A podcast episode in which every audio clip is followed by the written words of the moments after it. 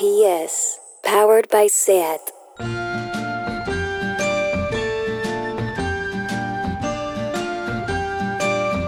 Ever since the day that you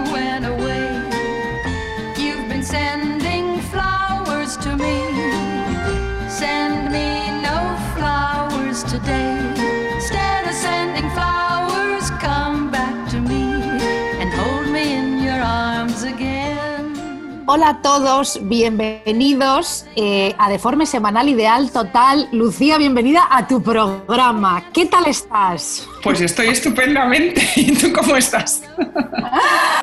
Bueno, yo estoy ahora fenomenal porque mira, eh, hoy vamos a hablar eh, sobre algo que a muchas nos está aconteciendo en estos tiempos de confinamiento y no es otra cosa que el aburrimiento, Lucía. Bueno, el aburrimiento. Yo creo que, es, que esto es un temón, chavala. Un temón. Esto es un temón porque muchas de nosotras nos estamos aburriendo tanto como en nuestra adolescencia, que estarás conmigo de acuerdo, que es la etapa, la época más aburrida de nuestro devenir vital, ¿no?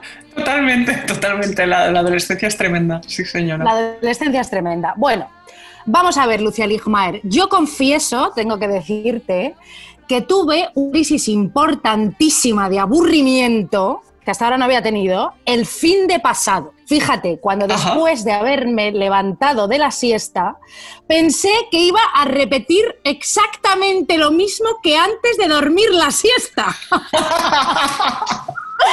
¿Me entiendes? Sí, sí, sí, sí. Esa repetición Claro. sin parar, todo cada día es el mismo, madre mía. Totalmente. Leer el libro, verte la peli. Entonces, como estaba súper aburrida, fíjate lo que te digo, me inventé una discusión con mi pareja, lo digo aquí ya, para matar el tiempo, ¿vale? Entonces, esto es algo, Lucía, que te aconsejo y aconsejo desde aquí. ¿Te Hombre. aburres? Peléate. Totalmente. Acuérdate que ya lo decíamos la semana que pasó, en la- en el último podcast. Monta un pollo, me parece estupendo, estupendo. Te aburres, monta un pollo de aquí a mm, Toledo.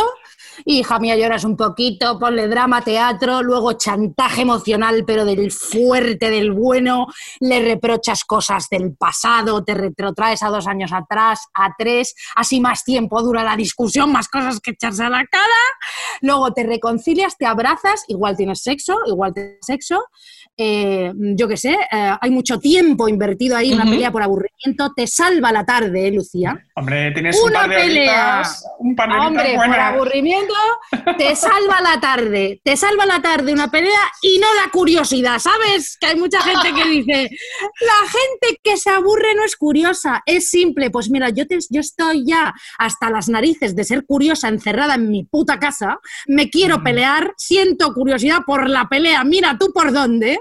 Curiosidad, curiosidad, pues la curiosidad mató al puto gato. Una buena, muy bien, una buena discusión que además te deja agotada y mira tú qué bien que ya estás en pijama, hija mía, o sea que todo fenomenal. Tú, Lucía Ligmaer, ¿te aburres? Cuéntame. ¿Tú qué crees? ¿Tú qué crees que si me aburro? Por supuesto que me aburro. Yo lo he intentado por todos los medios, fíjate, lo de no aburrirme. Eh, incluso con, la, con lo que tú dices, la información, la curiosidad, todo lo que hay hoy en día, pero yo me aburro, me aburro. En vez de pensar en qué vamos a vivir cuando termine todo esto, que bueno, ya lo hablaremos, en fin, a mí se me viene encima la repetición de los días, como tú dices. Esta cosa como que Sí. todo está mínimamente separado, cada día es igual que el anterior, pero hoy sale un poquito el sol, eh, mañana vuelve a llover, hoy te comes otra taza de chocolate, o mejor dos, o directamente va a mordiscos, eh, pones una lavadora, dejas que se vaya acumulando como una escultura contemporánea. Esta- estas pequeñas cosas que a mí me están un poco matando, ¿no? Así de Sí. aburrimiento. Eh, le he puesto un nombre a la bolsa. Andando pasa que hay bolas de pelusa por toda la casa, me pasa esto sin parar. Eres una guarra, limpia No, no, la no, no. casa. Madrid es muy de, de polvo, de, de pelusa. Sí, es verdad. Madrid es muy de polvo, cariño. Tienes toda la razón. Sí. Entonces he puesto de nombre Marcelo a la bola de pelusa. Digo, día menos, ¡Al Mar- polvo! día menos. ¿Qué opinas tú de la posición? Marcelo, menudo tajo de sinvergüenzas, ¿verdad? En fin. Luego, mm, mi día es así, luego me planto delante de la tele como si fuera Nerón, ¿sabes? Con una lira, Sí. mientras el mundo se hunde y digo, a ver, qué, a ver qué me ofreces, a ver qué me ofreces hoy. Y me sigo aburriendo con Netflix, con HBO, con todo. Solo lo realmente excepcional estos días me entretiene, lo cual es aterrador, porque me he convertido en un ser hastiado, horrible, demandante, todo me enfada, todo me obsesiona, todo me genera ira. ¿Y tú cómo estás, Isabel? No, bueno, yo ya te he explicado que yo monto pollos en cada esquina de la casa, pero es que eh, ahora ya te voy a explicar unas cosas, Lucía. eh, Bueno, pues que te voy a empezar a explicar ahora unas cositas. Mira, fíjate, yo creo que hay gente que se aburre y luego, además, hay gente que ya es muy, muy aburrida, Lucía, ¿vale? Eso es Y esto es así, esto es así. Muy poca gente, Lucía Ligmaer, atiende lo que te voy a decir. Te seduce contando las historias. Muy poca gente te seduce contando las historias, su vida. Claro, Mm. llegan todos estos mendrugos que te cuentan sus viajes de mierda, sus sueños interminables que no te interesan nada. Mm. O hablan de sus hijos, ¿eh? Eh, así te lo digo de claro, y te quieres pegar un tiro en la pierna. Entonces, fíjate, tú sabes cuando quedas con gente y estáis en una conversación que aún no tiene rumbo, la conversación, que va a la deriva, que todavía no se ha centrado y tú piensas, ay madre, qué sopor, qué rollo al Sí. esto. Entonces llega esa persona genial que toma el liderazgo en la conversación perdida y empieza a introducir temas interesantes de una manera cautivadora, seductora, magnética, fíjate. Oh, gracias a además- Dios, gracias a Dios. Claro. Gente, sí, sí.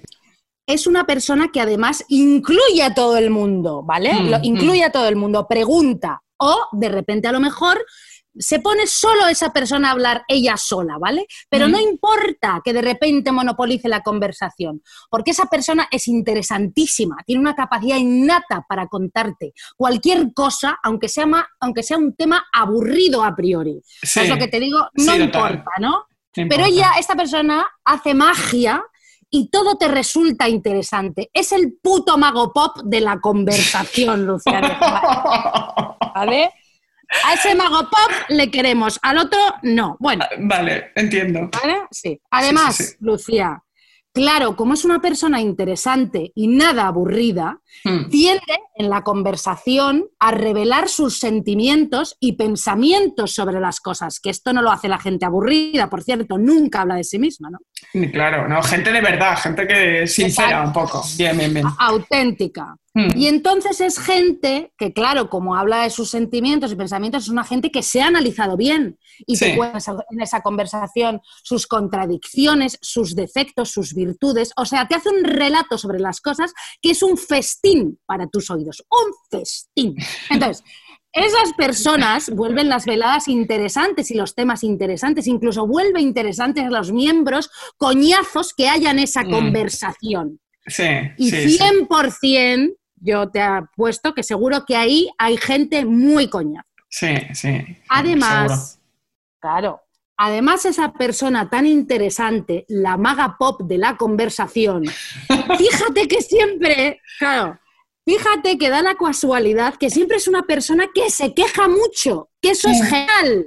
A mí me encanta la gente que se queja mucho. Entonces la conversación se llena de gente quejándose por cosas. ¿Vale? ¿Acaso eso? Me Lucía, suena, escúchame. me suena un poco esto, sí, sí, sí.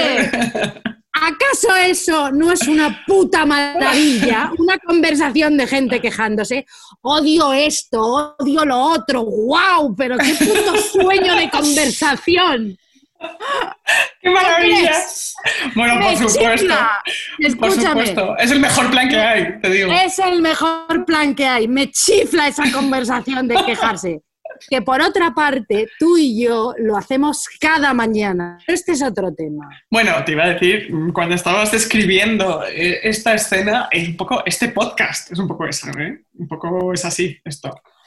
Efectivamente, efectivamente. Bueno, Lucía, fíjate, lo que te voy a decir con todo mi coño, desde mi casa confitada. Yo misma me considero esa persona lideradora de las conversaciones. Lo digo aquí alto y claro, y tú sabes que es verdad. Sí, sí, sí, Entonces, totalmente. Tú hombre, eres esa lo- persona. Lo del César, lo que es del César. A veces eh, tengo, iba a decir lo, lo que es de cesárea, no sé, qué chorrada. Bueno, a ver, no sé. Bueno, a ver.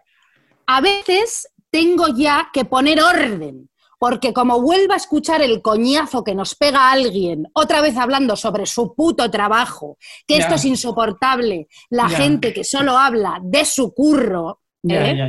que esto Sí, sí. Bueno, es que la gente es como lo que decías tú de los sueños, un poco, de ya está bien. O sea, tu trabajo, tu movida, ya está bien. Sigue, perdón. Lo del trabajo, nada, te perdono, lo del trabajo es, eh, o sea, esto está más expandido de lo que tú puedes creer, ¿entiendes? O sea, es que hay gente que solo habla de su curro, ¿vale? Mm. Entonces yo tengo que intervenir en esa conversación porque como vamos a hablar de José Luis, el que va delante de ti en las fotocopias, pues mira, te reviento la, la cabeza, voy allí y te reviento la cabeza con una plancha de planchar, una plancha de la de, la de los filetes, esa que no sé, la plancha jata. Jata la plancha, la canción de María Patiño. Entonces, mira, estoy enrollándome mucho, pero esto ya, esto ya eh, fíjate. Tranqui. Sí. Fíjate qué curioso lo que te voy a contar y a los espectadores, no, a los espectadores, a los oyentes. El otro día leí respecto a esto de que alguien te seduce en la conversación y toma las riendas. Cuando hablas con alguien que te gusta o que no te gusta, pero que te seduce en la conversación, hay algo en el cuerpo que hace que te sincronices físicamente con él. ¿Sabes Ah. lo que te quiero decir? O sea, existe un efecto espejo. Ajá. Entonces, si esa persona que- con la que estás hablando, que te chifla, Mm. cruza las piernas, pues tú las cruzas también. Si, ah, si, si mueve la cabeza a un lado, pues tú haces lo mismo. Si se toca el pelo, tú lo haces a continuación. O sea, rollo entonces- imitativo, dices. Totalmente, un rollo espejo, totalmente. Mm. Esto es súper interesante. Y entonces Mm. empieza a crearse un ritmo en la conversación, todo encaja y es armonioso. Y si a lo mejor estáis en una cena y estáis a gusto, empieza como a crearse un compás mágico, un ritmo mágico. Y a lo mejor mientras una, par- una persona se limpia con la servilleta, pues otra se estira para coger la sal, mientras otra hace ruidos con los cubiertos, incluso los silencios son rítmicos. Tienes un compás establecido en esa velada en las que estás divinamente. Es como una danza, esa sincronía corporal. Claro, en la medida en que nos sentíamos atraídos por otro o por otros con los que estamos a gustísimos, comenzamos todos a compartir un ritmo, como, como, te estoy diciendo, efectivamente. Ujú. Y siempre hay alguien, ya te digo, director de orquesta, que está ahí un poco dirigiéndolo, aunque Mm. después siga el ritmo libremente. Lucía Ligmaer, queridos Mm. oyentes, espectadores, ¿esto acaso no es genial? Que yo vaya, por ejemplo, a Malasaña a una terraza con amigas y sea yo la creadora del ritmo de esa velada, la directora de orquesta. Lucía, soy creadora de ritmo. Soy, escúchame, soy ritmera, que va- no ramera, ritmera, me chifla, marco el ritmo. Me gusta pensar que marco el ritmo vital de tus noches y de tus días. Soy una puta ritmera, me estoy volviendo. Pero esto no te parece genial, ¿eh? Bueno, bueno, tú eres el, el Boom 8, ¿te acuerdas? Soy el Boom 8. El Megamix. Esto que te cuento, y ya para el rollo, que vaya rollo que me he cascado, que ahora te vas a tirar tú otros rollos y tal. Esto está probado con monos y con chimpancés y con lemures también. Y, o Ah, estupendo. Esto es verdad, ¿eh? Esto es ciencia, esto es ciencia. ¿eh? Sí. Muy bien, Bueno, estupendo. Pues nada, vamos a introducir, eh, si te parece, una canción. Porque yo tengo que decir, a ver si te pasa a ti esto, Isabel. eh, lo, Sí. lo he hablado un poco mm, por, por redes con alguna gente. Eh, yo no estoy pudiendo escucha- escuchar canciones tristes. Yo no sé si a ti te pasa lo mismo. Ni siquiera puedo escuchar canciones lentas. Solo temas en los que haya mucha batería, eh, cosas sincopadas, sintetizadores y a ser posible algo que yo conozca y que sea un poco viejo, ¿sabes? No de ahora, ¿no? A mí esto de, ah, te voy a poner una canción nueva. No, no, sí, yo no estoy Ya. pasando cosas nuevas, canciones nuevas, estás flipando, pero si yo no retengo información ahora mismo, no voy a hablar. Entonces, es por eso, yo creo que es algo de las endorfinas también, ¿no? Que necesitamos algo reconocible, algo que te dé un poco bueno de, ritmillo. mm, yo, yo par- para llevarte la contraria... Siempre me haces lo mismo esto, ¿eh? Siempre me haces esto de, ah, pues a Parezco, parezco un hombre heterosexual, ¿verdad? Llevándote tal sin cual. parar la, la, la- la contraria. No, eh, yo es- todo el rato estoy escuchando canciones lentas de llorar, pero Sí, bueno, hija, yo- hostia, pues sí, yo soy incapaz, ¿eh? te lo digo de verdad. Entonces, por eso traigo un clásico de alguien que me está ayudando en estos días, alguien eh, que dijo la mejor frase del mundo, que fue Prince, que, que dijo, Internet, Internet pasará de moda en un par de años. Pues mira, eh, hoy te traigo eh, When Doves Cry de Prince. Adelante. Muy bien.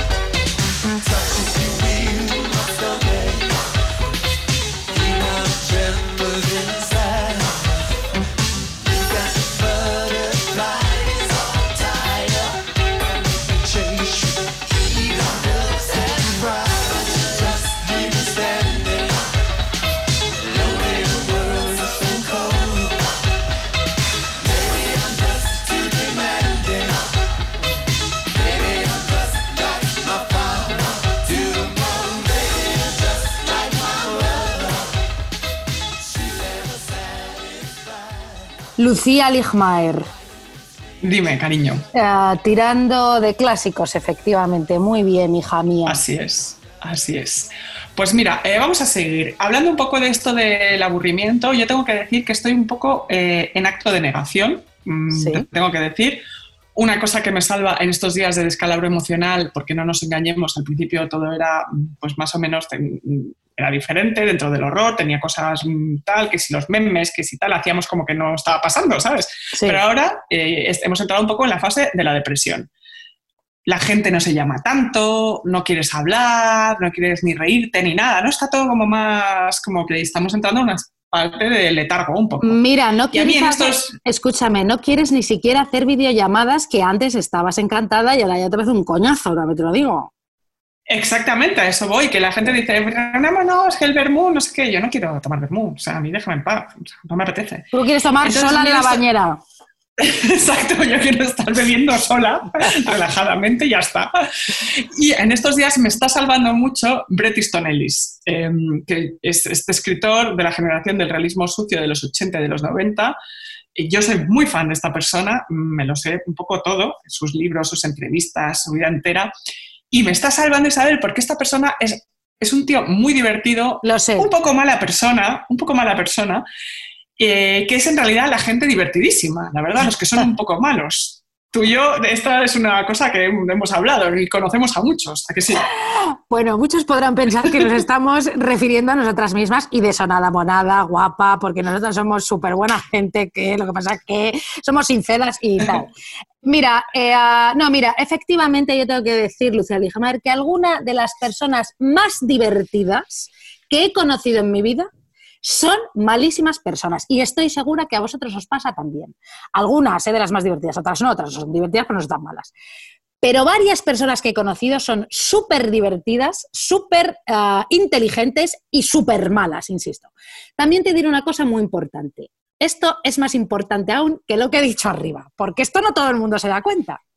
La gente mm, que va de buena, ¿se enti- ¿entiendes, Lucía? La gente que sí. presume, la gente que presume, ojo, ¿eh? de bonomía, de bondad, la gente que presume de eso y, se- y de, y de buen hacer, la que presume de valores y que luego, sobre todo en las redes sociales, escribe en Twitter sus bondades Ah, ¿eh? y proclama lo que la vida debería ser, pero no es. Y esas personas que son como de izquierdas, ¿eh? que presumen de bonomía, insisto, que son megacursis, Mm. te lo juro, ¿sabes? También como súper concienciadas y tal, y luego las gentes les retuitea y les contesta, te amo, te quiero, eres maravilloso, eres escandalosamente, eres escandalosamente bueno, eres genial, Mira, cariño, eres escandalosamente malo. O sea, esa, esa gente, queridos espectadores y Lucía, de verdad, son más malos que la quina, son Satanás. Y tenéis que hacerme caso en esto, y os lo digo en serio, te lo digo de verdad. Y, y tú puedes decir, claro, porque tú, porque a ti no te dicen, bueno, no, yo es porque para empezar eh, no tuiteo ni, nada, no, va de nosotras. eso, no va, no, No va de no va eso. de ego, no, no. además que Mm. nosotras pasamos de las redes sociales, estamos ya eh, bastantes calmadas con todo esto, en fin, bueno. Que no- oye, que nos parece muy bien Sí. la gente que está en las redes sociales y todo esto, no estamos metidos. No, pero yo estoy hablando de hombre, esta gente, soy súper bueno. eh, Tú eres, eso, eh, tú, eres, tú eres una víbora, cariño. Y en fin, tenéis que hacerme caso, efectivamente, porque esta gente es mala, es narcisista. Ellos necesitan vuestro caso, Sí. ¿me entendéis? Vuestro interés, lo único que quieren. Y fundamentalmente, ni son tan buenos ni son tan inteligentes. Y es que lo, más, lo que más me jode es que se creen que nos toman el puto pelo, ¿vale? Y a nosotras Ya. el pelo, porque chica, es que No. somos más largas, te lo digo, que un chicle boomer de esos, que tú y yo somos boomer, ok, boomer, boomer, y, y- y lo- y lo sabemos perfectamente. Sí, sí, sí, estoy totalmente de acuerdo. Además, em, para esto siempre va bien muy recordar la máxima de la antropología, que es toda persona que te hace un regalo en realidad lo está haciendo para sí mismo, te está pidiendo algo. Sí. Entonces, todas estas personas que parece que hacen el bien, ¿no? Esta estética del bien, son aterradores. Los buenos samaritanos de las redes, que dices tú. Esta gente que está diciendo, por ejemplo, que a mí me, da un poco de rabia, cuidaos mucho estos días, quereos mucho. Pues yo te conozco, pedazo de cabrón, tú eres una malísima persona. Tú solo quieres likes y adoración social, tú eres Lucifer, o sea, es así. Y voy a dar un dato más, esto es muy fuerte. Normalmente es gente que adora a los animales. Es, es, es, es malísima persona. ¿Cómo? Sí, sí, sí, esto me he dado yo cuenta. Es gente que es muy mala, pero que es como súper a tope con los animales. Oye, nosotras estamos súper a tope con los animales. Eh, yo te digo- mira, ya es que parece que lo justifico todo por si acaso, ¿sabes? parezco, parezco. Nada, yo- nada, nada. No, Tú pero, no, sigue, pero ellos son como especialmente animalistas, son unos hijos de puta, pero los animales a, a- a tope. Esto, eh, un rasguito. Bueno, eh, lo digo. Bueno, Sí. Luego otra cosa que quería decir, querida amiga y queridos espectadores de Abraisadores Tens, que ya, pues que, que cuando, ¿cuándo iremos a Abraisados? Bueno, es que la gente... Ya volveremos. a Ya volveremos, vamos a ver. Es Sí. que la gente menos aburrida que yo conozco, la más divertida, y eso sí que sí, no falla, es gente, Lucía Ligmaer, muy melancólica, ¿sabes? Es gente que mantiene una dura batalla con la vida y con ellos mismos. Es gente atormentadísima. Bueno, por supuesto. Voy Sí. a volver un momento a hablar de mí, por supuesto que sí. Vamos a ver. Claro, hija, no pasa nada, sí. Yo soy la persona, Lucía, ya está, dilo tú, porque, o sea, la persona más divertida y graciosa que conoces, Lucía. esto, esto ya... Pero por supuesto, eso es así, eso es así. habría, habría que, había que decirlo y, y se ha dicho. Bueno, entonces, bueno, Si hay que decirlo, se dice. eh, no se pasa dice. ¿qué cojones? Bueno, y no pasa nada. Ah, bueno, y yo, lo que, lo que ocurre, tú sabes, es que yo nu- nunca, nunca estoy en paz. Quiero decir, es que esto, esto es un ejemplo. Yo, bueno, en cualquier caso, todas esas personas tan divertidas y graciosísimas que nos rodean, a mí también, por supuesto, que nos hacen la vida mejor, que te lo pasas bomba en tu grupo de amigos, que te vas con ellas de viaje, que te ríes, que te meas, que además, por lo general, son gente muy inteligente, esto es verdad, no fallan. Claro, Ah, sí, siempre. sí. Eh, sufren mucho, ah, el humor y el sufrimiento, amigos, van de la mano. Muchos se sentirán muy identificados con esto que estoy diciendo, porque, bueno, tampoco es muy complicado. Bueno, esto se llama efectivamente el síndrome del payaso triste. Muchos, eh, utilizamos, muchos de nosotros utilizamos el humor como vía de escape, como herramienta para esconder nuestras tristezas más profundas. Sí, eso es. Ojo que aquí, por lo que entiendo Isabel, no estás queriendo decir con esto que podamos disculpar a todos esos señores que hacen humor de mierda. No estamos diciendo eso. Si tú haces humor de mierda, querido, no es porque tengas una vida interior profundísima y seas el payaso triste. Esto no es una disculpa, ¿no? ¿A que no es, una disculpa esto? Bueno, es que la duda ofende. No, por supuesto que no. Bueno, bueno, Ah, para aclararlo, eh, claro. Vamos a, a- vamos a dejar otra vez clarísimo aquí que nosotras estamos absolutamente en contra de cualquier cómico heterosexual. O sea, es una gente que no, mm, ¿cómo se dice? Que no ajuntamos, ¿no? No, no, no, no ajuntamos. De todos, eh, ah, bueno, menos de Joaquín Reyes, que él sí que nos quiere, además nos lo hace saber, que lo es todo, que no sé Eso. A ese sí le queremos, claro sí. que sí. Eh, si están tristes Sí. y encima son unos payasos de mierda, no puedo desearles más que que se jodan, te lo juro. o sea, porque te voy a decir una cosa. te- o sea, bueno, ya que ya, yo aquí ya me voy a coronar. Que a ti te preguntan, te preguntan, oye, ¿qué, ¿a qué te dedicas? Y esta gente dice, yo soy cómico. Tú dices que eres cómico, pero tú no tienes vergüenza. ¿Pero qué cojones estás diciendo? Soy cómico. Alguien que se define a sí mismo como soy cómico. Pero tú eres gilipollas. Perdón, perdón, es eh, ex. No, por favor. He dicho ex perdón, ex concursantes, espectadores. Pero vamos a ver, se supone. Oyentes, oyentes. Oye, es, es concursantes, escuchar. No, a ver, se supone, se supone que yo soy cómica también, aparte de muchísimas cosas. Bueno, mucha gente me definen así, pero, pero por favor, no, no, no quiero que nadie se refiera a mí eh, como, como, como cómica. ¡Qué vergüenza! O sea, yo, yo no. Esto lo, lo dije también muchísimo a Marc Giró, que siempre nos reímos de esto, que, que yo soy cómico, pero ¿are you kidding me? O sea, por favor. Tú estás flipando, ¿no? estás flipando, prefiero que digas, yo qué sé, que soy youtuber o algo, pero que estás flipando. Yo no soy cómica, colega. Sigue. Bueno, pues vuelvo un momento a Brediston Ellis, eh, porque mira, es que es lo que me está salvando en serio, yo lo decía antes, pero es que es verdad. Porque me estoy viendo muchísimas entrevistas de él, mm, lo recomiendo muchísimo, tiene unos libros muy buenos, todos conoceréis American Psycho, que es el más famoso. Él ahora ha sacado un ensayo que se llama Blanco, que se supone que va sobre la corrección política y el puritanismo. Yo, pese a que le amo, estoy bastante en desacuerdo con él en algunas cosas, creo que está Claro. muy equivocado en el tema del puritanismo, pero le quiero igual, no pasa nada. No me he leído el libro todavía porque ahora no puedo ir a las librerías y además lo quiero tener físicamente, es lo único que me falta, pero escucho su podcast, que lo recomiendo todas las semanas, tiene un podcast que es casi tan seguido como el nuestro, el podcast más famoso de España, es así. Tú lo sabes. Eh, pues bueno, y hombre, por supuesto, esto es así, tenemos los datos. Pero bueno, Bret Easton Ellis tiene una definición maravillosa sobre el mundo, porque él dice que la historia reciente en Estados Unidos consta de dos grandes etapas, ¿vale? La primera es la etapa imperial, desde después de la Segunda Guerra Mundial, más o menos, y acaba más o menos en el 11S, ¿vale? sí. Y lo define así. Dice, Estados Unidos estaba en el apogeo de su poder, ¿no? Es el momento de su prestigio económico que luego per- perdió. Y es, caracteriza culturalmente por cuando tú crees un poco esta cosa muy neoliberal de creer que eres el mejor de todos, que estás por encima de todo y que tratas de dar la impresión de que no tienes problemas, ¿no? Que es una cosa como muy directa. Si lo piensas, es el rollo este de las pelis americanas de los 80, ¿no? Que es como el Sí. momento álgido del imperio somos los mejores y ya está. El apogeo un poco de la hegemonía cultural, que es también la era analógica, antes de las redes. Ese es el imperio, etapa imperial. Y la segunda etapa es el post-imperio, el momento de la crisis, lo millennial, cuando ya entra la idea un poco de la posmodernidad, la duda, con las redes sociales y la tecnología. ¿no?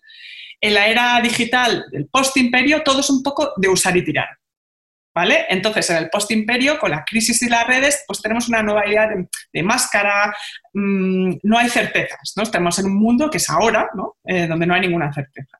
Entonces, para que te hagas una idea, el imperio, como dice él, sería Julia Roberts y los croissants. Me el momento de certezas y poder. sí, a mí me encanta también. El post-imperio sería Kim Kardashian, ¿no? Claro. Es un poco un juego. Pues, Sylvester Stallone, imperio. Lindsay Lohan, post-imperio. ¿no? Mm, Madonna de los 80, imperio. Madonna de ahora, un desastre. Un Vale, desastre, un Pero- desastre. Bruce Springsteen, imperio total. Sí. Eminem, Eminem, post-imperio, meme, pos- posmodernidad, otros valores. No sé, me parece como súper interesante. O sea, Es muy como divertido. explica, eh, sí, Easton Ellis, tú puedes ser una persona incluso del imperio en una época del post-imperio. ¿no? Entonces Sí. tú, Isabel, ¿qué serías, tú crees? Bueno, tú, yo soy bastante, yo soy imperial, o sea, para bien o para mal. Tú eres imperial. Sí, sí. yo también, yo, yo también creo que soy imperial. No, pero no por nada, ¿eh? sino porque yo en redes sociales soy como soy en la realidad y chica, yo no me invento nada, quiero decir, soy yo, yo misma. Pero fíjate que una vez fui, una vez fui post-imperial y voy a contar una cosa muy fuerte. A ver. Una vez estaba enfadado con un novio que yo tenía y entonces me inventé ¿Sí? que hacía una fiesta, que hacía una fiesta, ¿vale? Y era completamente Sí. mentira. eh, y todo porque, bueno, pues eh, yo me creía la felicidad eh, de, la- de mi, de mi novio en ese momento que estaba plantando en las redes sociales. Y entonces yo todo- todavía no sabía que todo esto mm, de la foto era una puta mentira. Y entonces yo mm, sentía envidia y yo también quería figurar y darle las narices. Todo lo contrario que ahora, que por supuesto ya, ya, ya soy más mayorcitas. Claro, Y, claro, y que además, que bueno, casi, casi no publico en Instagram, no por nada, es, sino porque ahora ya me da más pereza y No, no, no. tal y cual. Bueno, entonces yo hice como que hacía una fiesta barbacoa en casa de mis padres y era mentira porque estaba completamente sola y abandonada y aburridísima en verano. Entonces hice una foto solo a la barbacoa con fuego, ¿vale? O sea, puse una foto de la barbacoa con la, con la, con la leña y escribí esto, atención. Empezamos, el fuego está encendido, la leña arde. Y luego puse hashtags de gilipollas, cervecitas, barbacoa, pool party. O sea, para partirme Madre la puta mía. cara. Esta foto es completamente verdad. Yo os animo a que busquéis en mi Instagram, ¿vale? Es una foto del 5 de agosto del 2014. En serio, por favor, id allí. Eh, Está muy abajo. 5 de agosto de 2014. Es patética, de verdad. Era- yo, era, yo, era, yo era imbécil, ¿no? Y bueno, y a veces, bueno, pues también ponía fotos de todas las quedadas y de todos mis amigos, como en plan, mira, mucha gente, hay plan, aquí hay meneo. De verdad, o sea, ter- Ya, Qué vergüenza, ya, ya. Lucía. Fui post-imperio, pero, pero ya soy imperio. No pasa nada. Argentina, total. No pasa nada. Es que es así, es, el, que es que el postimperio es muy duro, es muy duro. Yo he visto esta Sí. foto, es una maravilla. Sí. eh, y mira, ahora estamos todos solos, como tú en ese momento. ¿Has visto? Es así, es- así es la vida, querida. Así es la vida. Bueno, pues nada. Bueno, ahora eh, vamos a hacer un descansito. Os voy a poner una canción que se llama Goodbye LA, de un grupo que se llama Bla Bla Bla. Eh, busqué una canción que se llama Goodbye Milán, que es donde tenía que estar yo ahora en Semana Santa, cariño, porque Oh, tú sabes que yo siempre voy a Mm. Italia sin parar, es lo que más me gusta del mundo, aunque luego yo llego y me quejo Mm. porque el turismo de verdad es que se lo está cargando todo. Y fíjate, te lo digo yo, que voy allí de turismo y a, y gentrificar ahí, ahí a, a ir a Airbnb, eh, Airbnb o Airbnb, Tope. eh, Airbnb digo. No, no, no, no sé, no, sé, no sé qué digo. Bueno, no. Ay. Lucía, cállate, vamos a escuchar Goodbye LA, que es una canción muy triste, pero a la vez muy operística y muy grandilocuente. Parece Scott Walker, pero no. Es bla, bla, bla. Os dejo.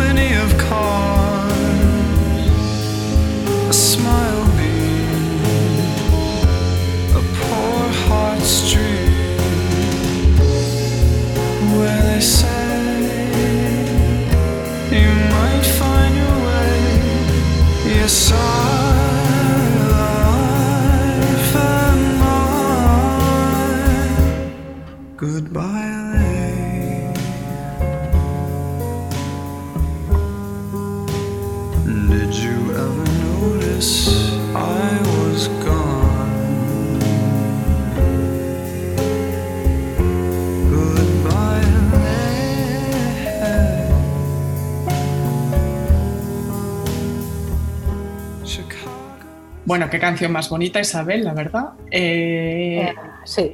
Mira, volviendo un poco a lo de antes, todo esto que me hace pensar un poco en una cosa.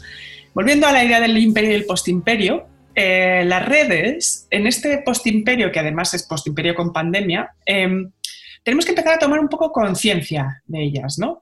Sí. Ahora, esta gente, o sea, amigo mío, tú que estás haciendo directos en Instagram, mostrándonos tu casa, tus clases de yoga, tus zooms con tus amigos, ahora te- que te sientes solo como nosotras nos hemos sentido siempre, por otro lado.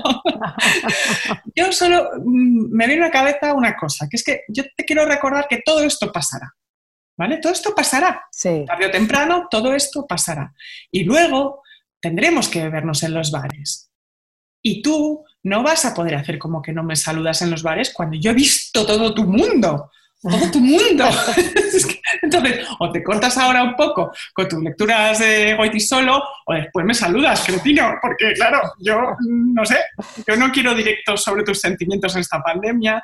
Eh, yo lo que quiero es un directo sobre cómo cortarme el pelo, porque no puedo más, no sé qué hacer con él, no sé si arrancarme el pelo ya.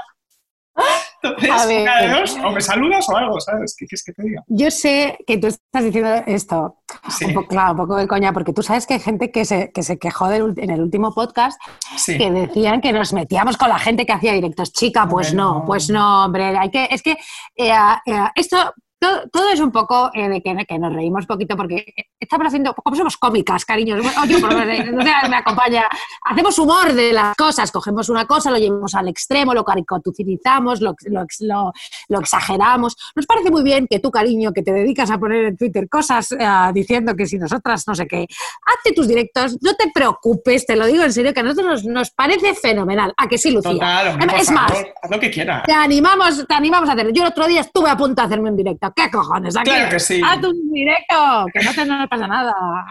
Lo que tú ya está. quieras, ya está. Bueno, a ver, Dime. vamos a ver, Lucía Ligmaer.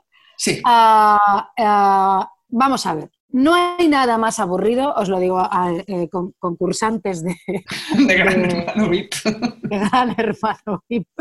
Y Lucía, no hay nada más aburrido, os lo digo, que estar perdiéndonos la primavera. Eso a mí me pone mala, te lo digo, te lo juro. ¿eh? Yo me pongo a mi balcón, te lo prometo. Que es duro, es duro, sí.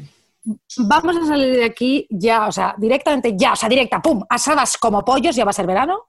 Sí, Y eh, no vamos a vivir mi estación preferida, donde, fíjate, la calle en primavera es que empieza a oler a diversión, porque no es por nada, pero en Madrid en primavera, hija mía, lo siento muchísimo todos los demás de los demás sitios, concursantes de otras comunidades autónomas, pero en primavera en Madrid huele a diversión. Mira la gilipollez que te acabo de decir, lo voy a volver a decir. En Madrid en primavera huele a diversión. Bueno, maravilla, ¿eh?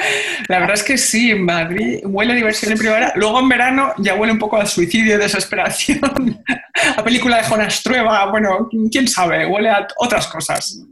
Bueno, que que por cierto, eh, a mí me han dicho que esa peli está muy bien, no, no la he visto, no, no lo Bueno, Mm. da igual, vamos a Yo ver. la he visto, sí. Esas. Sí, que, ah, bueno, Sigue, sigue. siga- sigamos, Lucy. con- concurs- eres una concursante que estás perdiendo todos los premios. Ahora, ahora, Lucía, esa y todo el mundo. Mirad lo que os voy a decir, que os voy a relatar una cosa muy bonita. Esas noches divertidísimas de primavera, con sus terrazas, sus conciertos al aire libre. En primavera huele a todo a esperanza, como a lo bueno que está por venir, aunque no llegue. Pero solo la idea de que lo bueno está por venir, esa idea está en el aire y esa Mm. misma idea lo impregna todo. Y entonces lo bueno resulta que es que está sucediendo en ese momento, ¿me entiendes? Ay, sí. Entonces, va- claro, pero vaya mierda porque nos estamos perdiendo todo esto que te cuento. Entonces no lo puedo evitar. ¿Y qué hago? Pues pienso los adic- en los adictos al Mm. idilio, al amor, Ah. a todas esas sensaciones de primavera, de euforia que muchos necesitan, fíjate, para huir, huir del horror vacui, para no caer en el tedio ni en el vacío existencial, porque el amor es, muy, es para muchos es una droga antidepresiva y narcótica natural que hace que se te quite el aburrimiento de un plumazo, que es lo que estamos hablando en este podcast, que promete las emociones más fuertes para una persona. A mí, Lucía, una de las cosas que menos me ha aburrido en la vida es enamorarme, querida, y yo sé que a ti también. Pues sí, la verdad es que sí. Yo. Qué bonito esto que has dicho de la primavera, Isabel. Tengo que decirte que, Sí. que es así, ¿eh? Y yo vivo para el amor. Yo digo para el amor, eso lo sabe quien me conoce, el amor nos salva, nos envenena, nos flipa. Es así. Bueno, ahora ya nos acaban los clubs de feministas en los que estoy. Bueno, no, pasa nada, no pasa nada. Bueno, y ahora fíjate, ya sí que ya nos van a quitar de un cuajo, porque yo voy a hablar ahora del amor una vez más, Lucía. ¿Por qué cojones me voy a hacer, vale? Y me la suda porque voy a contaros todo lo que sabéis, mm, pero me da igual porque os lo voy a repetir. Mira, Lucía, atenta. La seducción, que es lo más divertidísimo del mundo, cuando estás ahí segura de ti misma y estás Mm. dando lo mejor de ti, estás genial, encantadora, hinchada de autoestima como un sapo. Bueno, una sapa, bueno, lo que cojones se dice. Y dije, eh, somos eh, eh, osape. Bueno, vamos a ver. Y miras, y miras a la persona que te gusta, que le lanzas, ojo, una mirada de esas copulatoria, de no te menes, una Mm. mirada copulatoria de cojones, que se queda petrificado o petrificada en la esquina, esa persona. Y tú estás ahí con las pupilas dilatadas, que pareces el gato ese con botas de rey, al que le poníamos Antonio Banderas, el gato zorro, el gato zorro ese de mierda con sombrero, bueno, y le miras así, que sabed que mirar a una persona fijamente provoca o un inmediato interés o el rechazo definitivo, una de las dos. En cualquier caso, atrévete, que así sales de dudas, porque mirar Claro. fijamente a otra persona nunca pasa inadvertido. Nunca. Le jamás. lanzas esta, nunca. Tú le lanzas esta mirada copulatoria, ¿vale? Y si te mira, ya le devuelves el gesto con una sonrisa norteamericana. que Una sonrisa. podemos- ¿Eso Sí, una- hombre, después de la, mirada, de la mirada copulatoria llega la sonrisa norteamericana, que también podemos denominar sonrisa Jimmy Carter. Jimmy Carter. ¿Qué es esa sonrisa? Acuérdate de ese, de, ese, de ese presidente que tenía una sonrisa de oreja a oreja, y Mm. así seducía además a sus votantes y todo esto. Y si te sonríe de vuelta después de la- esa, esa son- esa sonrisa norteamericana, ya tan contenta, Lucía, porque empieza el mambo. Vaya primavera del sueño que te vas a pegar, cabrona. Ahí acaba, claro, ahí acaba el empezar la primavera de tu vida. Y ahí empieza la euforia, ese tormento. Tú estás envuelta en éxtasis. Cualquier gesto de esa persona te congela el pulso. Su risa te marea. Decimos tonterías. Reímos demasiado. Revelamos secretos oscuros. Hablamos la noche entera. Paseamos y nos morreamos como burras. Etéreos de felicidad. Y todo eso desafía las leyes de la naturaleza y el escrutinio de la ciencia. Y quien no lo viva así, no se merece vivir, me cago en la mar. Recordamos de esa persona un comentario ingenioso que hizo o una broma de mierda que hizo que tú te measte que casi caes de culo, un gesto que hizo allí en esa terraza que es que casi te derrites allí y ese olor, recuerdas ese olor, madre mía, qué mareo, Lucía, el aroma de esa persona se convierte en un afrodisíaco, aunque huela a putos pepinillos, a claveles, o a cocido madrileño, o a mo. Te la suda, ¿por qué se mo?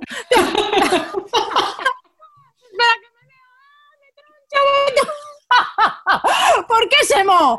Ese mo te excita a ti de lo lindo, de lo lindo, ¿eh? Joder. Y todas esas emociones adrenalínicas, esa panoplia de emociones intensas que van desde el cielo al infierno. Y esa persona, Lucía, ex concursantes de pasapalabra, esa persona se convierte en tu razón para vivir en ese instante, en ese presente. Esa persona se convierte en tu casa, tu casa de primavera con jardín lleno de gladiolos, joder. La has encontrado tu casa viva, diversión asegurada, la casa de tu diversión. Esa casa que está de endorfinas hasta arriba, lejos de esa persona, de esa casa, estás en el exilio, en el puto aburrimiento, fuera de esa casa, que es la casa de la alegría, el sexo, la risa, la pasión. Estás en el exilio con Miranda Macaró. Isa- Isabel Díaz Ayuso, cualquier cómico heterosexual, no me retracto de nada de lo que he dicho, o de Sabina. ¿Qué te. Oye, Pero tú no, es- tú no nos puedes llevar ahí al limbo de la primavera que yo ya la estaba sintiendo, el olor a jazmín ahí en mi vida. y ahora devolvernos con Sabina, Isabel. No, pero es que te voy a decir una cosa, que esto, esto que he escrito yo, te voy a decir una cosa, la frase más bonita que he escrito en mi vida es lo de que, eh, eh, claro, lejos de esa persona que es tu casa, estás en el exilio. ¿Me puedes explicar qué bonito es esto que acabas Es de decir? precioso, es precioso. Cantad esto y no a Sabina y el mes de abril, por favor. Eh, qué fuerte, porque yo misma me digo mis cumplidos. Bueno, da igual, bueno, claro, claro, bueno. Es muy bonito, es muy bonito. Es muy, es muy bonito, sí. Bueno, mira, eh, voy a poner una nueva canción, porque la tuya es para el final, Sí. segunda canción. Esta canción es un poquito más movida que la anterior, se llama Blue Cigar y es de Midnight Sister. Adelante. Don't have to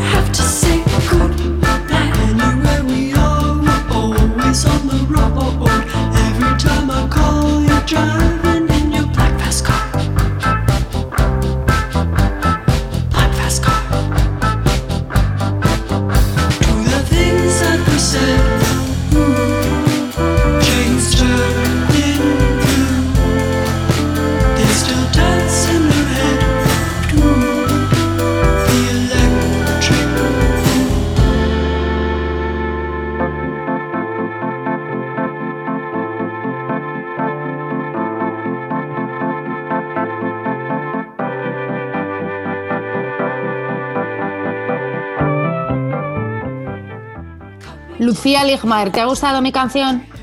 Me ha encantado, la verdad. Me ha encantado. Em, mira, eh, creo que Isabel, que ahora que estamos en un momento tan extraño ¿no? de nuestras vidas, que, que sí que es- estamos entre el aburrimiento, como tú decías, que somos adolescentes, un poco, somos como adolescentes y jubiladas a la vez, todo a la vez. Somos adolescentes por todo lo que em, tú has dicho, eh, pero también yo me siento un poco como cuando tenía, sí, 15 años, ¿no? suspirando en mi habitación, esta cosa de no poder salir y esta cosa de la necesidad de la primavera, etc. Pero también somos jubiladas porque hacemos dos cosas al día y las vamos Sí. dilatando para darle sentido a este día a día. Por eso y porque no podemos trabajar. Aunque por Sí. suerte el ministro de Cultura nos ha explicado cosas súper tranquilizadoras sobre nuestro futuro, ¿a que sí, Isabel? Eh, ah, vamos, a, Eh, vamos, a hablar, vamos a hablar un momento de esto. Vamos a hablar, vamos a hablar. Eh, No, lo digo porque como yo he puesto lo del apagón de dos días, no, pues para no ir a, a pelearme con todos los gilipollas que en Instagram me están intentando afear mi opinión o, o en Twitter, pues va- va- va- vamos a decírselo desde aquí. Ah, eh, adelante. Nada, mira, eh, esto de primero va la vida y luego el cine, a mí me ha parecido insultante. Eso ya lo sabemos. O sea, no hace falta que nadie comparezca para decir eso. No somos una panda. Eh, pero nadie es una panda de pedigüeños. Eh, está estupendo que no haya excepcionalidad en los trabajadores culturales. No tiene por qué haberla. Yo creo que no se trata de eso. Pero ese es un argumento que no anula la responsabilidad, especialmente cuando tú des- decides comparecer. Porque toda comparecencia es un acto calculado. Es que tú compareces, tú haces un acto intencionado. Entonces, como tal, importa lo que se dice y por qué se dice.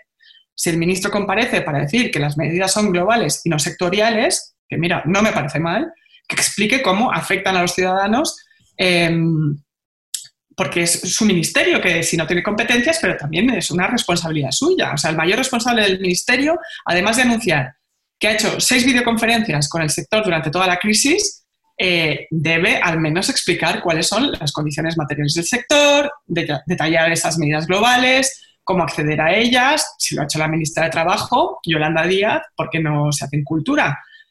Luego, ¿qué pasa con la precariedad? ¿Qué pasa con el futuro? ¿Qué pasa con las medidas que han hecho sus homólogos alemanes y franceses? ¿Son ellos frívolos por destinar fondos específicos y no- o, o somos nosotros frívolos por hacernos esta pregunta? Es que a mí me, me parece realmente muy preocupante en Bueno, serio esto que, que está pasando. No, a mí me parece preocupante porque te da completamente, o sea, mm, cristaliza lo que pasa en este país con la cultura. Tú- acuérdate cuando nosotras nos pedían eh, eh, podcast o de forma se- semanales gratis, ¿no? Venga, hazte uno. Eh, No, no, perdona, yo entiendo Sí. que estés en tu casa consumiendo cultura como un bestia pero nosotros Sí. es nuestro trabajo, hay, hay- hay- hay, eh, medios técnicos detrás, nosotras cobramos, claro, o sea, es nos- no- esto es trabajo, nos curramos estas cosas, quiero decir, bueno, hay, Sí. hay, mm, hay mucha infraestructura ¿no? detrás de, de un artefacto cultural. Y luego, claro, de- decía lo de los gilipollas porque, mm, vamos a ver, lo del apagón este de 48 di- eh, horas, esto es un gesto, Sí. es un gesto simbólico, claro. cariño. Eh, Claro. Hay que estar todos unidos. Claro, nosotros estamos unidos, o por lo menos, bueno, la gente eh, de izquierdas de bien un poquito, estamos todos a una, no estamos diciendo que, chica, eh, es que esto simplemente es un gesto para dar, para dar mm, conciencia y que tomen conciencia de nuestra situación. Ni ombliguistas, ni no ombliguistas, ni nada. Es un sector muy precarizado y ya va siendo hora, pues, que, bueno, que en una situación como esta de excepcionalidad y de alarma, pues que nosotros simplemente digamos cómo está el panorama, nada más. ¿Entiendes? Totalmente. Y es que Además, esa demagogia de, oh, claro, porque los enfermeros, no sé qué, deja a los enfermeros, deja mm, enfermeras a las médicas, de- deja, mm, deja de decir gilipolleces, porque entonces, ¿qué pasa? ¿Qué pasa? ¿Que no podemos decir nada? ¿No podemos decir cómo está esto? Bueno, es que... es que es, que es tremendo. Si te planteas que eso se dijera en cualquier otro ámbito, no, no Bueno, sería intolerable. Pero Insisto, un, En fin, gesto, eh, un, un gesto de 48 sí. horas eh, que, que poquitos, eh, que muy poquitos han, han empatizado y luego también eh, gente que se supone que está en la cultura de una manera u otra. No, no, la cultura no se apaga, no sé qué. Mira, mira, mira, mira, Lucía, he puesto un tuit en Twitter que sabes que te lo he mandado, te lo he mandado Sí. puerta, puerta de risa porque estoy entre meada viva y cagada porque claro, me, me van a, me van a, me van a decir de todo. Y entonces, claro, como estoy harta de leer gilipolleces, la cultura, no se paga la cultura, la luz es la vida, no hay que dejar de cultura 40. Mira, vete a la mierda, eh, que además lo dices tú. Mm, en fin, bueno, no digo nada. Entonces, he puesto un No, no. muy fuerte que es. Basta ya me ha gustado mucho. me ha gustado Claro, mucho. estoy, estoy cagada, Lucía, porque ahora van a venir todos estos que están forrados con la cultura, cariño. Pero basta ya de, he puesto basta ya de cursiladas y MMCs, que somos uno de los sectores más precarizados de París. La cultura no se apaga. Mira, a ver si te apagas tú y dejas de tomarnos el pelo, efectivamente, porque estoy muy cabreada. Hombre, no es para menos, no es para menos. Yo creo que esto va a seguir y, que va a ir a más. O sea, que a ver si a- tiene un, si esto sirve para tener una reflexión, evidentemente que no solo los trabajadores la cultura es esta especie de, privilegiado pedigüeño eh, ombliguista, que me parece un poco fuerte todavía que exista ese estereotipo, y empezar a tomar conciencia de realmente eh, quienes forman parte de, de lo que es este mundo. Pero bueno, em, Vamos a seguir un poco con, con todo este tema del, del confinamiento, si te, si te parece. Em, ¿no, te, ¿No te parece, Isabel, que también, aparte de todo esto del aburrimiento y de, y de los Zooms, etcétera, yo empiezo a ver una cierta competitividad en esto del confinamiento? O sea, como que todo el mundo está empezando a compararse con los demás en las redes, estamos más aburridos que nadie, entonces empiezan a aparecer ideas peligrosas. Sí. Eh, por ejemplo, que esto es un tema que tú y yo eh, hemos comentado. Si tienes pareja y ya tu amante virtual ha desaparecido, porque claro, se dan cuenta de que hasta julio o hasta noviembre aquí no va a follar nadie, ¿no? Esto ya, ya- ya no está, empieza entonces un sentimiento muy jodido que es la pregunta, ¿nos lo estamos pasando bien en esta pandemia?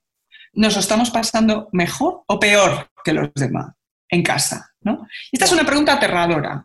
No te preguntes esto, persona, porque esto solo trae consecuencias negativas. De repente te entra el miedo ¿no? de estar pringando más que los otros, ¿no? que, que los demás en sus casas. Te comparas con todo el mundo. Entonces, claro, tú quieres tener un confinamiento a la altura. Entonces, cuando tú miras a tu pareja, le miras de verdad durante un momento y le Sí. dices, ¿te aburres, cariño? Sí. Y dice, no. Esos dos segundos, dos segundos que ha tardado en contestarte, te dan la pista de que estás jodida absolutamente.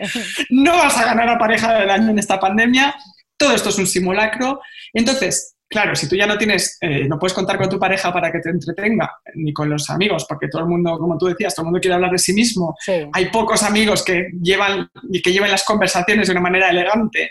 Entonces estamos todos locos, estamos todos un poco hasta el coño de no compartir lo que nos pasa. Pues entonces yo voy a darte mi recomendación literaria de hoy. Venga, muy bien. Eh, este es el momento en el que eh, tienes que apuntar. ¿eh? Este es el momento, compañera. Sí. Entonces, Te puedo recomendar, aunque sea un poco pesada, un libro de Bret Easton Ellis, que no es American Psycho, eh, que es Las leyes de la atracción. Es un libro maravilloso.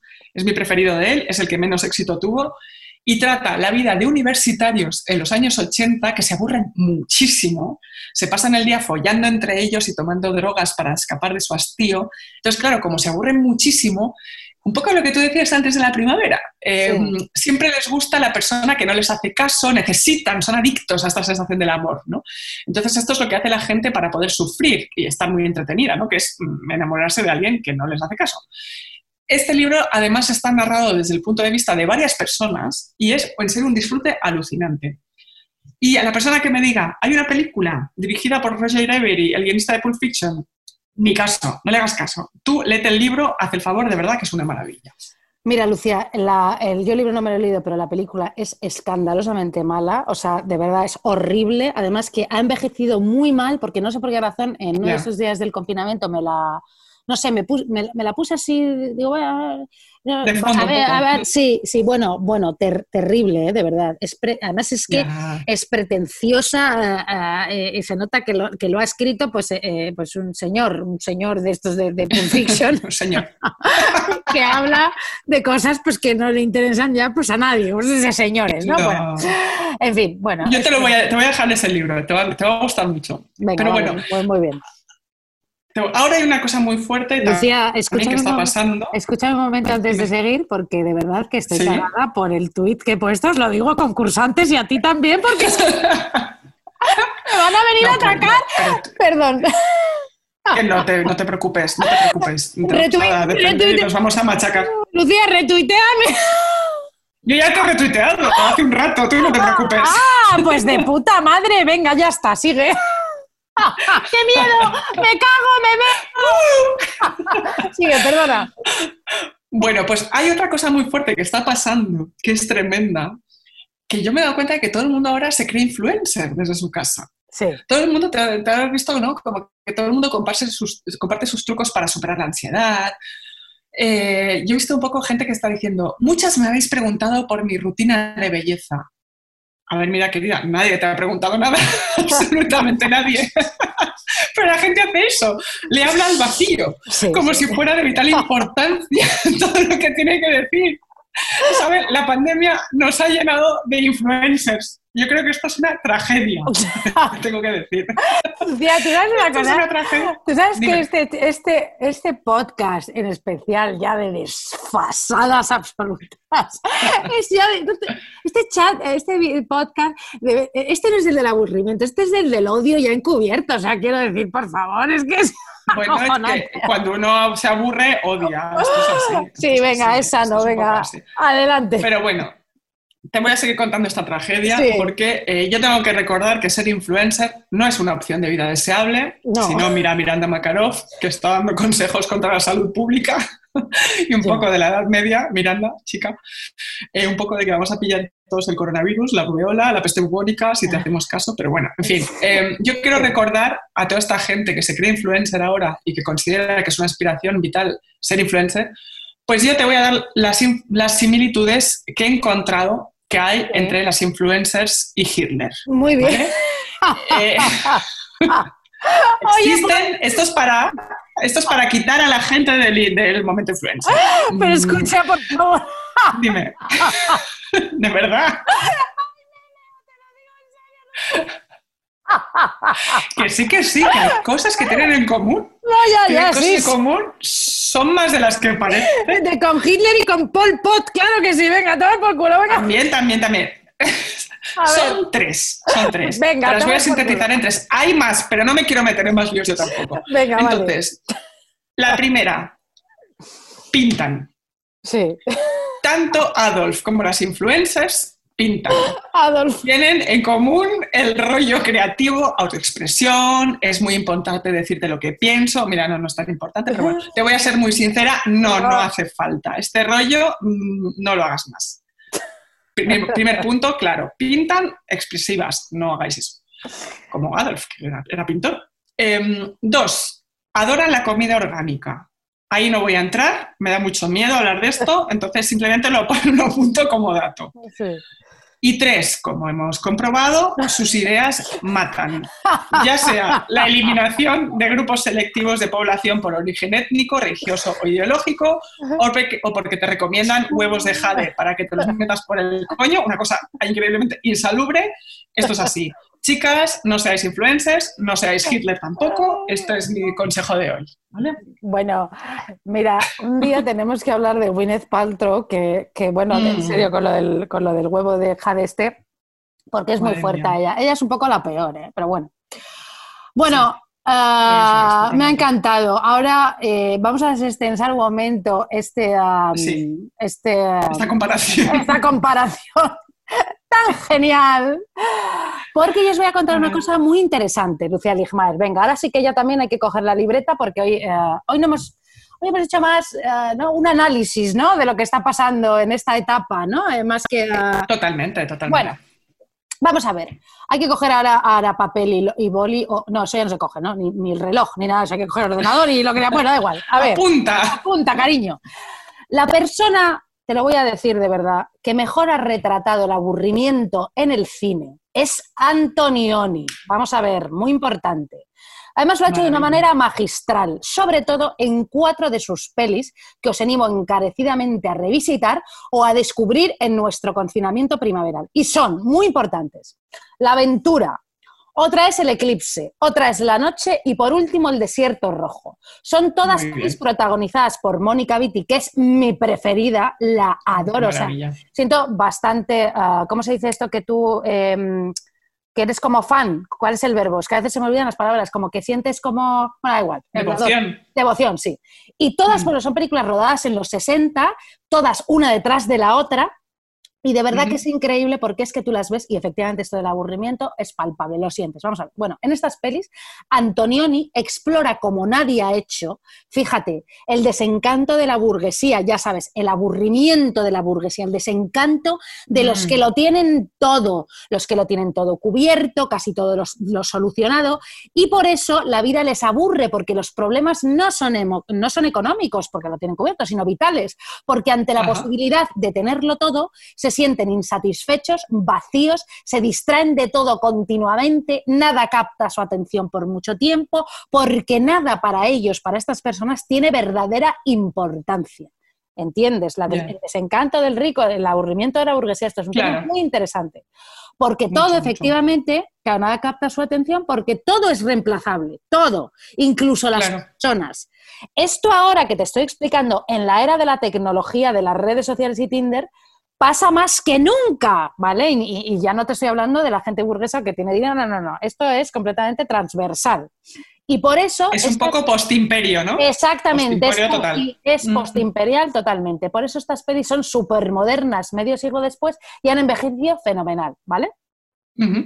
Entonces, mira, estas pelis sobre la incomunicación, que son súper, bueno, es que son bestiales, eh, porque ellos, entre ellos, estos ricos, dejan de comunicarse y la soledad les arrasa por completo.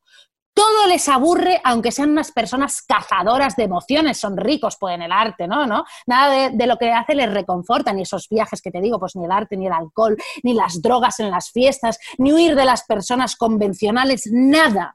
Y viven en el vacío y ya no asumen ningún compromiso con la realidad, porque viven en el tedio. El rico se aburre, esto es así. Bueno, vamos a ver. Y entonces fíjate lo que te voy a contar tan interesante. En la peli del eclipse, que no es la que más me gusta de todas, por cierto, de todas estas que te digo, pero que refleja muy bien lo que estoy explicando, tiene una secuencia inicial, la primera secuencia de la película, eh, que es magistral. O sea, la primera secuencia trata sobre una ruptura y dura 14 minutos, ¿vale? Y fíjate esto que te voy a contar, Lucía. Es que me emociona porque además lo estuve, lo estuve analizando ayer, viendo ayer, es genial. Empieza la película, blanco y negro. La cámara explora una habitación. Vemos una lámpara, unos libros, una pared y de repente a un señor sentado, quieto, perplejo como la lámpara, como los libros. El señor es un objeto más en la habitación, ¿vale? Por cierto, este señor es Paco Raval, ya te lo digo, súper guay. Bueno, la cámara sigue moviéndose por la habitación y llegamos a Mónica Vitti, maravillosa. Ella también está en silencio, como todo en esa habitación, Pero ella no tiene la mirada fija como Paco Raval, que ya te digo que es como un objeto. Ella sí se mueve. Cambia de lugar un cenicero, suspira aburrida, el ventilador le mueve el pelo, mira un cuadro, anda por la habitación con una cortina, se tumba en el sofá, mientras él, otra vez el plano, sigue quieto, inerte, acobardado, no quiere enfrentarse a la realidad, a la ruptura, como te digo, esto es una, es una secuencia de una ruptura. Él no va a tomar la iniciativa, sigue siendo un objeto. Y ella, que ya está hasta el coño, ¿vale? De moverse de tal, de le dice, a ver, Ricardo, ¿verdad, Ricardo? Que me voy. Y él, entonces es ahí cuando intenta retenerla. Pero ¿a dónde tienes que ir, Mónica Vitti, no? Bueno, todo esto, toda esta ruptura, te digo, todo eh, transcurre sin gritos, no hay nada, no hay lloros, no hay dramas, todo está bañado de tedio, de aburrimiento, te, te da a entender cómo ha sido esa relación, igual de aburrida que la ruptura. Ella se sigue moviendo por la habitación, él se va a afeitar, sale, él intenta acostarse con ella. Es la última vez, le dice Paco Raval. Y ella le contesta, no hagas esto, no hagas esto porque yo te voy a dejar, me voy a ir. Y él le dice, haré lo que tú quieras, todo, haré lo que tú quieras, todo lo que tú quieras, haré todo lo que me pidas. Y le dice, que esto es muy fuerte, le dice, y búscame algo que hacer para cuando te vayas. Pero qué maravilla, ¿no? De frase le dice él, claro, porque después de ella el abismo, el tedio, el aburrimiento, claro, presiente que sin ella se va a aburrir, se asoma al vacío. ¡Ay Dios! Ella le dice que me voy, venga Ricardo, que me voy, tal. Todo esto mientras ella se mueve por la habitación, hay muchísimos silencios, es una secuencia de 14 minutos, es muy larga. Entonces Ajá. él le pregunta, ¿hay alguien esperándote? esperándote? Y ella le dice, no, no, simplemente te he dejado de querer. Y ya aburrida de alargar todo aquello, se va. Es acojonante porque es una secuencia en, lo que, en la que no hablan de sus problemas, no se han enunciado ningún reproche, incluso llegan a decir en un momento dado, nunca nos hemos hablado de nuestros problemas, no lo vamos a hacer ahora. ¿no?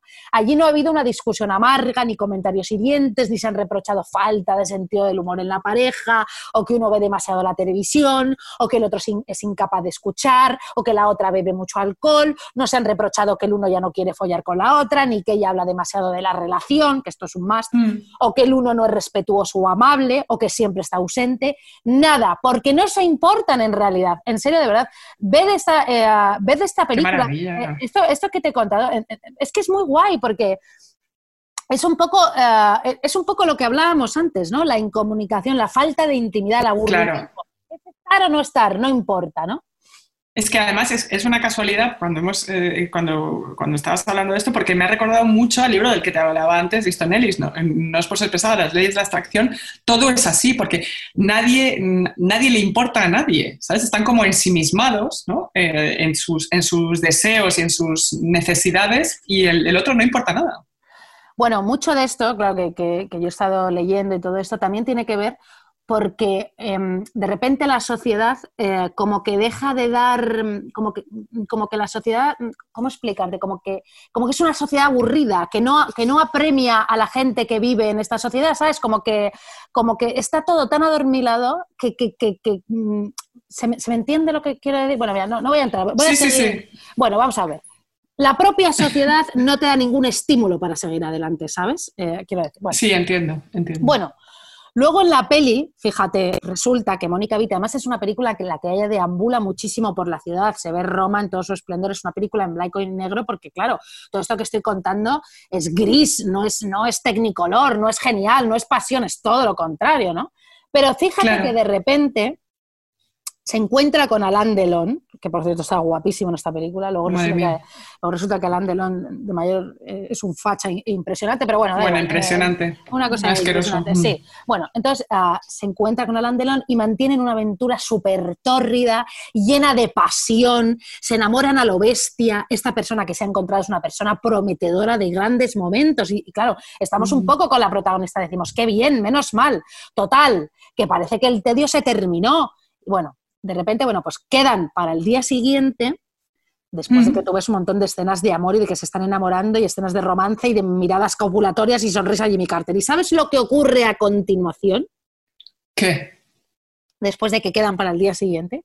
Pues que ninguno de los dos va, Lucía. Ah. Ninguno. Se han cansado hasta de la intensidad del día anterior. Ya no les vale, ya pasó, no da para más. En fin, es bastante guay, ¿no te parece? El eclipse. Bueno.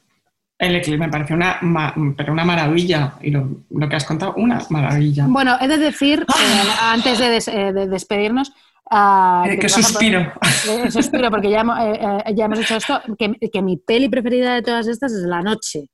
Que, La bueno, Noche. va- que va de una pareja que tampoco se aguanta. Bueno, pero bueno, pero por favor, eh, es, muy, es muy guay ver esto y, y- y verlo desde, este, de- desde esto que te digo, ¿no? De, además es una película que está un poco también hecha para que tú te aburras incluso, porque para que Claro. tú sientas el tedio y todo esto, ¿eh? Como el hastío, ¿no? Que estás hastiado de, de todo lo que pasa. Claro, claro, claro. Bueno, después de Pues- este podcast del odio, cariño, eh, Disfrazado de aburrimiento. bueno, tenemos Vamos. que aclarar, bueno, aclaramos un poco todo, que todo esto también lo exageramos muchísimo, hija, para que haya un poquito sí. pues, de... Vale, vale, yo qué sé. ah, Que no pasa nada. Sí. Vamos a acabar con una canción preciosa también que os decía antes de la, necesidad un poco de ritmos ochenteros que levanten un poco la endorfina, con eh, una canción de, que canta Jimmy Somerville, que canta un himno contra la epidemia que fue eh, el SIDA para el movimiento LGTBI en los años 80. Don't Leave Me This Way, que dice, no me abandones de esta manera, no puedo continuar sin ti. Y ah, recordémonos que tanto eh, su primer grupo, Bronx Beat, y como de Comunas después, fueron los, de los pocos grupos, y él fue de los pocos músicos que aceptó tocar gratuitamente para recaudar fondos para la huelga de los mineros de los años 80. Entonces, con Bronsky Beat, que fue un grupo de, de synth pop, se erigieron como adalides del movimiento LGTBI, que vivía su apogeo en la lucha por la visibilidad y la politización tanto en Europa como en Estados Unidos. Y Bronsky Beat primero y los comunas después nos enseñaron que lo personal es político y que la solidaridad y la empatía es lo único que tenemos en estos días también frente al capital. Y nada, Muy con bien. esto nos despedimos. Un beso a todos. Un Adiós. beso grande.